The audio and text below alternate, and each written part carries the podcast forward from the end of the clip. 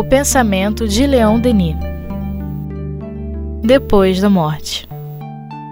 Com Luzia Matias, Graça Bueno, Cristina Gonzalez e Jailton Pinheiro.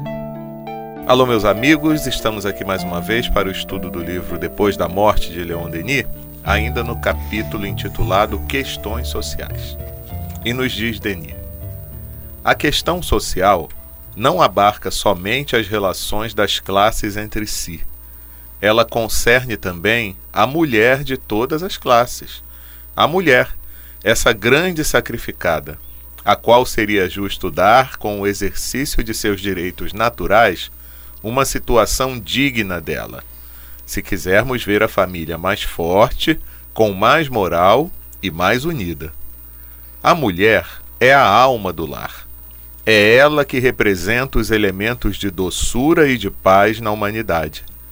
Libertada do jugo da superstição, se pudesse fazer ouvir sua voz no conselho dos povos, se sua parte de influência pudesse se fazer sentir, veríamos logo desaparecer o flagelo da guerra. Olha, a visão desse homem é estonteante, né? Circulou um tempo atrás aí na internet a marcha das mulheres lá de Israel, da, da Palestina. Que coisa linda aquilo. Coisa linda. Realmente a mulher não quer a guerra, porque ela não quer entregar seus filhos para a guerra, né? A gente pensa em países de muito desenvolvimento, como os Estados Unidos, é, há quantas gerações essas mães americanas entregam seus filhos para a guerra. Uhum. Filhos que nunca, nunca parou de estar em guerra. Nunca parou. É, a gente no Brasil fala, ah, aqui está uma guerra, aqui está uma guerra, a gente não tem noção do que é isso. Né? Então, é, vem da, da Primeira Guerra Mundial, depois teve a Guerra da Coreia, se não me engano, depois veio a, a Segunda Guerra Mundial, Vietnã, é, é, Iraque, Afeganistão, agora estão em guerra no Afeganistão. É, e fora, antes de tudo, a Guerra de Secessão, eles sim, lá sim, dentro mesmo. É. Enfim. Então é uma a Guerra da Independência, é, tudo Eu vi um filme sobre a vida do Lincoln, né, a, a, o desespero da mulher dele, né, para ele não mandar o filho para a guerra. E o filho já envergonhado, porque todo mundo indo para a guerra e ela não deixava ele mandar o filho para a guerra de jeito nenhum. E o filho envergonhado com aquela situação. Então é uma, uma coisa que realmente, se as mulheres fossem mais ouvidas, a gente. Eu acho que está começando a ter, né? Mulheres no poder por aí. Sim. Mas ele ter essa visão no século XIX é, é um esplendor. Com certeza. a filosofia dos espíritos, ensinando que o corpo é uma forma de empréstimo e que o princípio da vida está na alma, estabelece a igualdade do homem e da mulher do ponto de vista dos méritos e dos direitos. Os espíritos reservam para a mulher uma grande parte nas suas reuniões e seus trabalhos.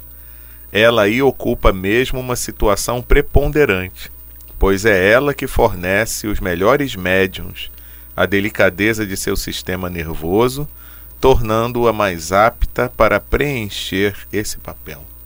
É. Eu me lembrei agora, nós tivemos uma reunião de estudo com o Altivo e ele falou: é, quem é que sustenta a casa espírita? É mulher. é mulher. Olhava, olha aqui, olha aqui em volta, né? é, só mulheres. É. Então tinha lá o Gildo, tinha lá o Nestor, tinha lá, mas grossa, imensa maioria, maioria é. mulheres, para coordenar a obra social, para cada um dos dias de plantão, para a direção da, da tarefa mediúnica, né? E a gente estava lembrando também das personagens femininas que André Luiz relata. Sim, né? sim. São, que categoria, né? É que trabalham nas, nas diferentes é, sessões, né, e como são respeitadas pelos seus companheiros, né. Isso. Não estou bem, aqui são os nomes bem diferentes, é, né. É. Não estou bem lembrado, mas ah, é quando ele quando ele visita Veneranda, Campos da Paz. É. Ah, agora eu não vou lembrar também. É, Campos, Campos da Paz, quando ele visita, é do livro Os, Os Mensageiros. Os Mensageiros. É, eles vêm de nosso lar para um trabalho na crosta, né? Então eles primeiro ficam numa, numa colônia intermediária para fazer o, a adaptação uhum. de vibração, né? E lá é um casal, mas a, o papel da mulher é preponderante, é. Assim, como se tudo é, fosse harmonizado e conduzido por ela, né? É. Eu me lembrei agora do Memórias de um Suicida, né? Uhum a Maria de Nazaré é. com cuidado com os Sim. suicidas lá Sim. na colônia. Sim. Né? É. Não é uma, uma supremacia, não é? É uma questão de igualdade de méritos e direitos com as diferenças de, de vibração, né? Isso. Natural que Isso. dá uma, uma, uma diferença às vezes nas ocupações, Isso. Né? nas, o que às nas vezes habilidades. se confunde, né? Porque é. às vezes quando se fala em méritos e direitos, acha que é para todo mundo ser igualzinho, né? E aí não tem. Deus ama a diversidade. Né? Exato, exato, com certeza. Mas a diversidade ela é justa. Sim. Não é? Sim. Não é ser Não é por conta de gênero. Não, não é para virar robô, é, né? Exato, é. exato. Os espíritos afirmam que encarnando-se de preferência no sexo feminino, a alma eleva-se mais rapidamente de vidas em vidas para a perfeição. É que a mulher adquire mais facilmente essas virtudes soberanas, a paciência, a doçura, a bondade. Se a razão parece dominar no homem, nela o coração é mais vasto e mais profundo. Então eu vou ter que encarnar como mulher. Estava pensando justamente nisso. Já está programando para você. Eu recomendo, viu? O que acontece? É, hoje se tem é, muita informação sobre a questão hormonal, né? Então, os homens vi, vivem na, na ambiência da testosterona, que é um hormônio que incita a competitividade. Né? Isso é uma, uma questão evolucionária. Quem saía para caçar? Uhum. Os homens. É, quem comandava os exércitos? Os homens. Quem defendia? Os homens. Então, é, evolucionariamente, né, o homem vive nesse ambiente da testosterona, uhum. que é competitivo, que é pragmático, que é é, mais racional. E as mulheres vivem na vigência da ocitocina, né? É um hormônio do amor, né? Hum. então, o espírito mergulhando nessa ambiência emocional repetidas vezes, né? É, ele vai. A ideia é que ele adquira com mais facilidade a, as conquistas daquela ambiência hormonal. Mas vai ter que experimentar as duas coisas. Uhum. Porque a mulher também não pode ficar extremamente passiva, extremamente é, amorosa, cuidadora e não ser capaz de ganhar o pão de cada dia. Uhum. Né? E o homem também não pode viver com a faca entre os dentes, né? E não ser capaz de fazer um bebê dormir, né? Fazer um, um mingau. É. Então eu acho que realmente a gente precisa eventualmente experimentar o oposto, né? Mas com critério. Leon Denis fala no, no problema do ser, se não me engano, que essa mudança brusca ela é perigosa, né? Ela é complicada. Então, Jailton, você planeja isso com calma. Ah, ok. Com certeza, para isso, eu vou pedir ajuda aos guias mais elevados. Não vai ser assim de uma hora para outra, não. É. A situação da mulher na sociedade é geralmente mais apagada. Ela é frequentemente escrava. Por isso, é mais elevada na vida espiritual. Pois quanto mais um ser é humilhado, sacrificado neste mundo, mais mérito tem diante da eterna justiça. Mas seria absurdo tirar pretexto dos gozos futuros para perpetuar as iniquidades sociais. Nosso dever é de trabalhar, na medida de nossas forças, para a realização na terra dos desígnios da providência.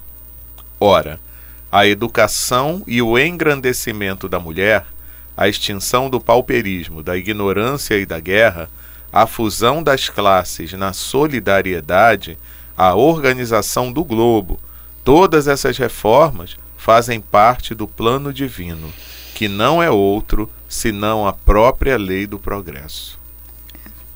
Assim, quando você encontra oposições ao egoísmo, é, você pode responder a isso com exercício da abnegação ou com revolta.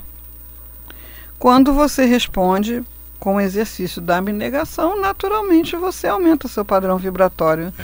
que é o que te coloca né, no plano espiritual, nessa ou naquela condição. Isso. E, eu, e sabe o que eu me lembrei agora? Uma, na, numa palestra que o Haroldo fez lá no Congresso do Maranhão, em 2017, ele falou, ele deu um exemplo sem começar a citar nomes, mas depois a gente ele Associou. contextualizou no final, porque era a história exatamente de André Luiz e da família dele. Hum. Que ele falava primeiro, aquela mãe dedicada, aquela mulher dedicada que está no lar, é, e que cuida com muito carinho de todos. Aí mas tem aquele marido que acabou atraindo com, com duas amantes, não sei o quê. Aí falou do próprio André, uhum. mas sem citar André. Aí, quem chegou em melhor condições no plano uhum, espiritual? Uhum, uhum. não é? é. Sim, e, e ainda cuidando, né? Exato. ainda trabalhando por aquele homem lá, perdido lá nos umbrais da vida com, com, com as amantes Exato. dele. É. É. Porque, assim, é, conforme você vai é, aprimorando o seu olhar, você consegue olhar para o equivocado é, tendo alguma visão do sofrimento que ele tem e do sofrimento que ele está provocando, que o aguarda, né? Oh, é verdade. Então imagina a visão que Jesus teve quando diz, Pai, perdoai os ah, que não sabem o que fazem. É. Que ele deve ter visto, né? Uhum quais as consequências é, daquilo. É. De quanta ignorância né, a humanidade ainda era é, presa, né, e de quanta dor ainda teria que é, vivenciar por não, não, não ter é, escolhido o caminho do amor. Né? Então, assim, é, a mulher realmente ela vem num, num processo né, é, sociocultural de ser constrangida, né? A uma postura de servidão, de, né, de, de é, controle, de uh, não acesso né, à realização das suas fantasias. Né? Isso não é para ser assim. Né? como ele mesmo diz aqui. Né? não é para ser assim, mas por outro lado é um freio para o espírito. Como a riqueza, por exemplo, né, que se fala tanto que é um, uma coisa que pode levar ao, ao orgulho, né, ou exacerbação do orgulho da vaidade. É, o homem, sim, tendo tantos privilégios na sociedade, tantas é, fa facilidades pelo simples fato de ser homem, né, é, tem mais perigos. Isso. Né, está exposto a mais perigos. E quem é de uma outra geração, como a, maioria das pessoas aqui, né, presentes. Chamou todo mundo de velho. ok. Não, porque hoje você vê que as mulheres conquistaram uma, uma igualdade de condições é, razoável, né? Uhum. Mas é, no meu tempo de jovem, por exemplo, as regras para as moças eram muito diferentes das regras para os rapazes. Uhum né? em termos de diversão, de, é, de planejamento de futuro, em termos de carreira. Ter... Isso não é para moça, isso não é para mulher, isso não é, não é. Se pegava um, um irmão mais velho, às vezes dois anos mais velho, três anos mais velho, e se plantava ele de guardião da, da irmã, né? E ali o cara extrapolava tudo que era é, regra de convivência e de igualdade, né, se, se, se, enchia daquele poder, né, daquela autoridade, torturava, ameaçava. Eu vi isso. Eu sou filha única, mas eu tinha primas que tinham irmãos, né? Então, assim, o irmão se achava no direito de revistar a bolsa dela, é, de querer saber todo mundo que ela ligava queria saber quem era, enfim, porque o pai o investiu da, desse papel, né? É, enfim, claro que você tendo tantos controles, você o seu egoísmo tem menos espaço. né? Mas não é, a melhor, é, o melhor caminho. Né? O melhor caminho é que a gente tenha liberdade e saiba escolher. Né? É verdade. E da mesma forma como você fez aquela reflexão em programas anteriores, é, de, da, da questão da revolta que às vezes o, aquela pessoa que está numa situação social menor, mas que quer se investir de um poder maior e que quando chega lá acaba dominando os outros a quem. Mas a mesma coisa, né? A, a, mulher também não pode querer esse uhum, papel, né? Uhum. Como ninguém que esteja num, numa situação uhum. de sujeição, né? Então esse é um grande risco que a gente ainda corre quando a gente vê algumas tendo é, é, esse equívoco no comportamento quando tem alguma posição de comando, né? Sim. Porque todos somos espíritos, né? Então, assim, é, é oprimidos e opressores Isso. são espíritos do mesmo patamar Sim, evolutivo. Exatamente. Então não basta trocar de posição. Não. É. Né? É, só a evolução mesmo é que pode fazer com que essa a, as diferenças, né? Aquele que sabe mais é, ensine ao que sabe menos. Aquele que tem mais iniciativa alavanque o progresso daquele que tem menos. É, esse, esse, é o plano divino. Né? É. A gente vê algumas pessoas que alcançam é, fortunas e se tornam muito bem-sucedidas economicamente, que promovem um enorme bem-estar social uhum. pelas frentes de trabalho que criam, enfim, que aquelas pessoas que são seus trabalhadores não têm nem intelecto, nem vontade, nem é, iniciativa, nem coragem para subir tanto né? Precisam que alguém crie para elas um lugar de trabalho. Você vai trabalhar aqui, eu vou te dar o salário, né? É... é que sozinhas elas não conseguiriam. Não. Então esse é o papel do homem inteligente na Terra. Né? Mas não, o cara chega lá em cima, ele precisa ter cinco carros importados e para isso ele precisa é, explorar né? toda uma, uma população ali que, que para ele poderia ter um carro só, né? E as pessoas teriam um salário mais justo, né? Mas a gente vê pessoas com muito dinheiro, com muita é, projeção social e que é, promovem né, o bem-estar, o emprego, a, as melhorias de condição de vida para muitos. Eu vi uma reportagem, deve ter uns quatro ou cinco anos, numa TV portuguesa, falando exatamente de um local, eu não vou lembrar a cidade, mas lá em Portugal, onde tinha um empresário desse tipo. Então, é, na fábrica dele, o que ele criou de benefícios para quem era funcionário uhum. era um negócio impressionante. É. Até o clube que ele criou na própria Sim. empresa e o, o, direito à assistência médica, uma, uma série de coisas Sim. que na época Uhum. Não era da, da, de alcance da e é grande é possível. maioria. É. É possível fazer e isso. E todos se lamentando porque era uma cidade até não, de não muito destaque. Então, basicamente, a cidade vivia em torno daquela fábrica, né? Uhum. E, mas só que os filhos não conseguiram tocar adiante ah. o trabalho. E a fábrica faliu. Ah, entendi. Entendeu? Então todos se lamentavam disso. Uhum. Porque a fábrica faliu, fechou então, aquele glamour daquela época, aquele, aquela alegria, né? Ou seja, uhum. para você ver como um espírito pode fazer uma diferença, sim, sim né? Sim. Na vida de é. tanta gente. Porque eu ouvi uma vez um cara que é consultor de, de empresas e ele falando: os empresários não formam sucessores, eles formam herdeiros. É. E os herdeiros não sabem suceder. não foram treinados para isso. Isso. Né? É um erro, né? Mas enfim. Ou quando também não, não, se pega com aquela grana e desperdiça tudo. Porque é, é herdeiro, é, né? Quer dizer, uma coisa que você não conhece o valor, é. hum, você não valoriza, você né? Não Aquilo, dá o devido não, valor. Não, não, não. É.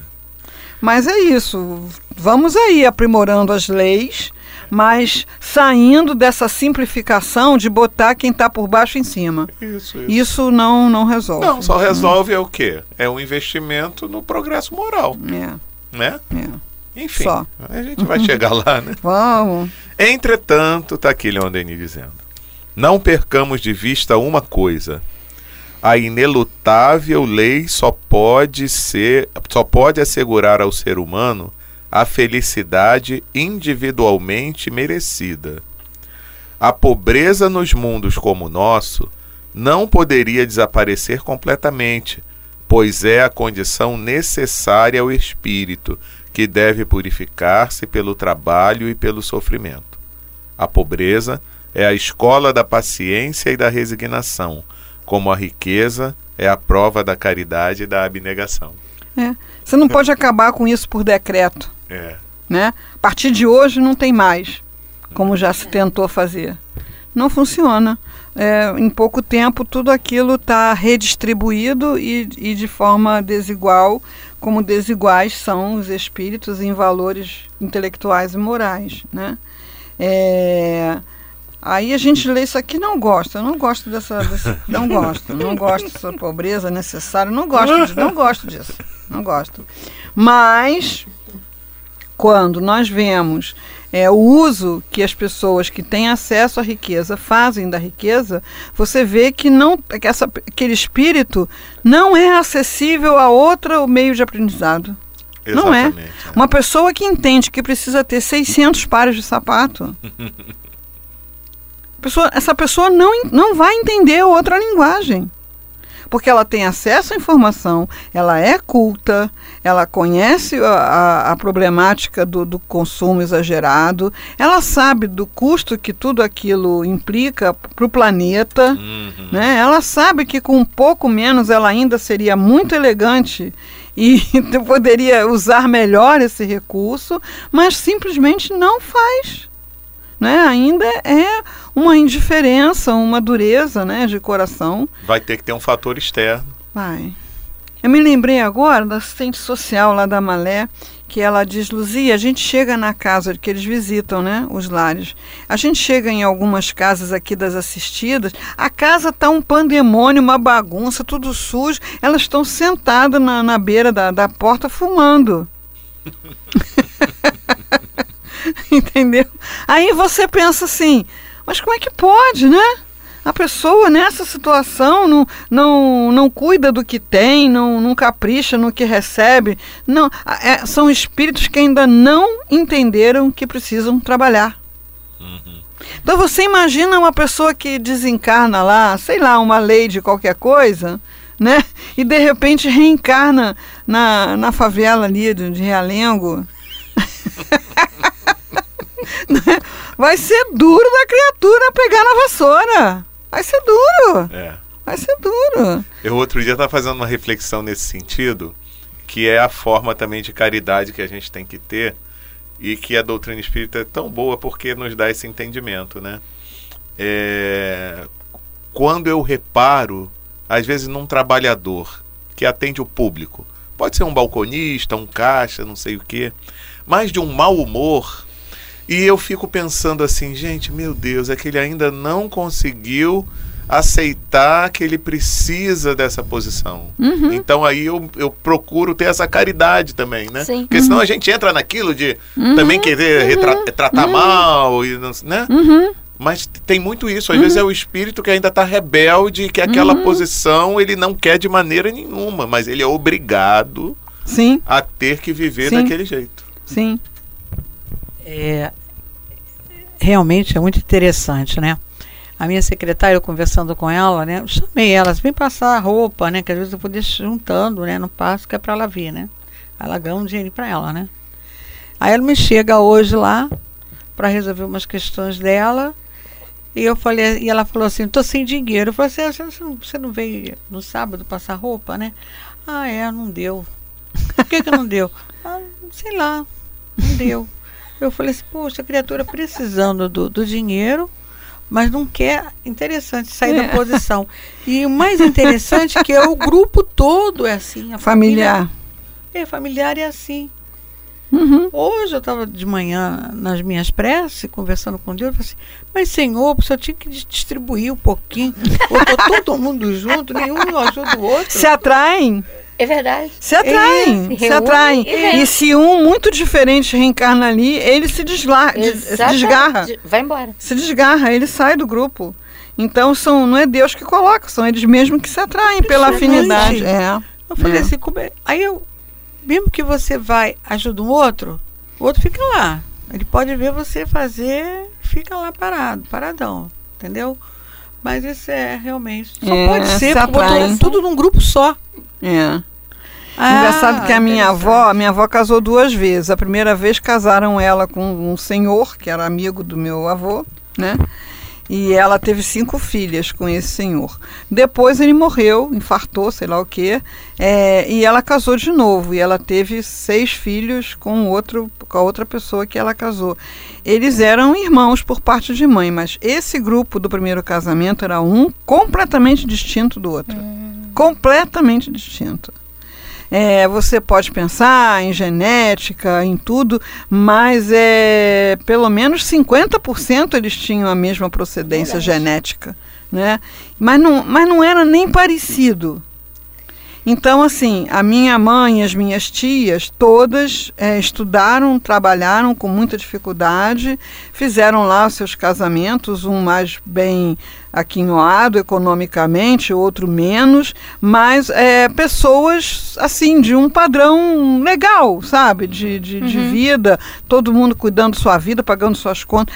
Os outros eram eternas vítimas, eternos pedintes, eternos coitados. Né? Eu já contei algumas vezes lá para as meninas. Tinha um que, sabe que as, as portas antigamente tinha aquela janelinha assim, né? O olhinho mágico, sei lá, né?